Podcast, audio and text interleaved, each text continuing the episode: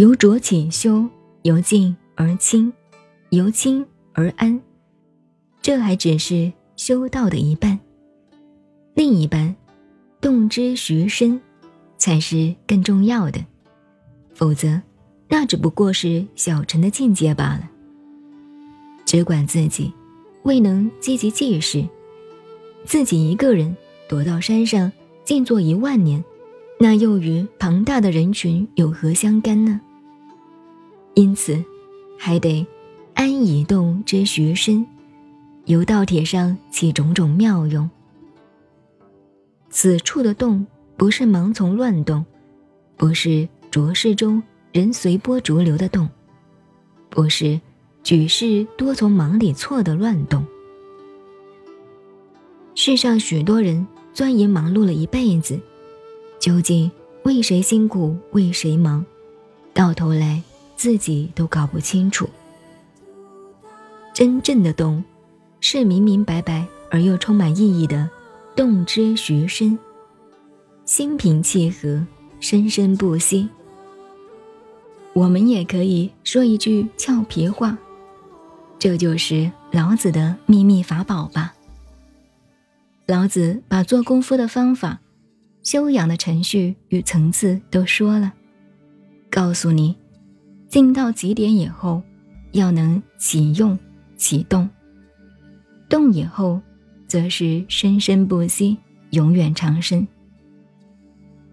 佛家说无生，道家标榜长生，耶稣基督则用永生，但都是形容生命另一种意义的生生不已。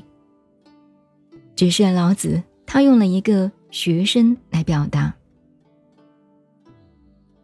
学生的含义，也可以说是生生不息的长生妙用。它是慢慢的用，这个观念很重要，等于能源一样，慢慢的用，节省的用。虽说能源充满宇宙，永远存在，但是如果不加以节制，乱用一通，那只是自我糟蹋而已。动之学身。也就是我们做人做事的法则。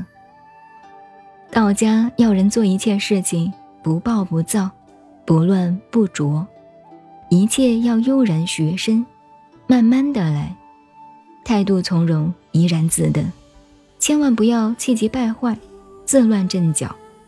这也是修道的秘诀。不一定只说盘腿打坐才是，做人做事且慢一拍。就是道理。不过，太懒散的人不可以慢，应该快两拍，否则本来已经是拖拖拉拉、要死不活，为了修道再慢一拍，那就完了，永远赶不上时代，和社会脱了节。学生是针对普通一般人而言，尤其这个时代更为需要。社会上，几乎每一个人都是天天分秒必争、忙忙碌碌的，甚是穷紧张，不知道是为了什么，好像疯狂大赛车一样，在拼命的玩命。所以，更要动之学身。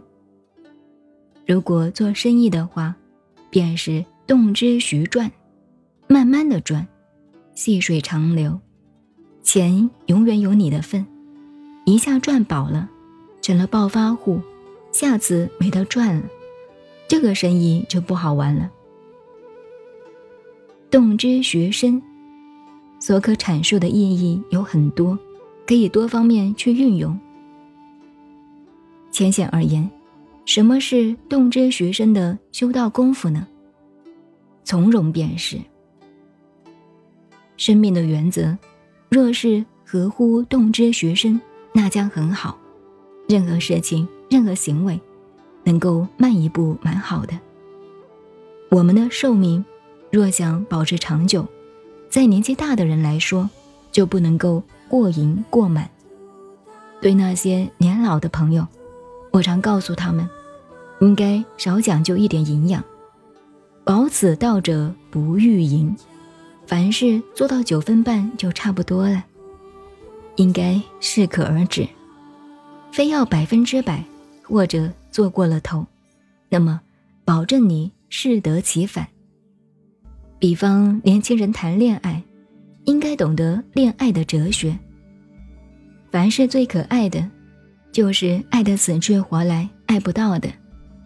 且看古今中外那些缠绵悱恻的恋爱小说，描写到感情深切处，可以为他殉情自杀。可以为他痛哭流涕，但是真的在一起了，算算他们你一我一的美满时间，又能有多少呢？即便是《红楼梦》，也不到几年之间就完了。比较长一点的《浮生六记》，也难逃先甜后惨的结局。所以，人生最好的境界是不欲赢。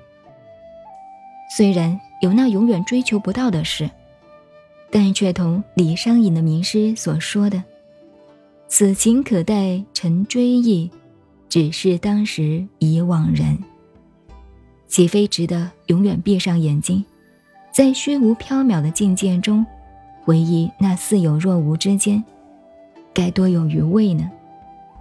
不然，睁着一双大眼睛，记得死去活来。这两句诗所说的人生情味，也就没有什么味道了。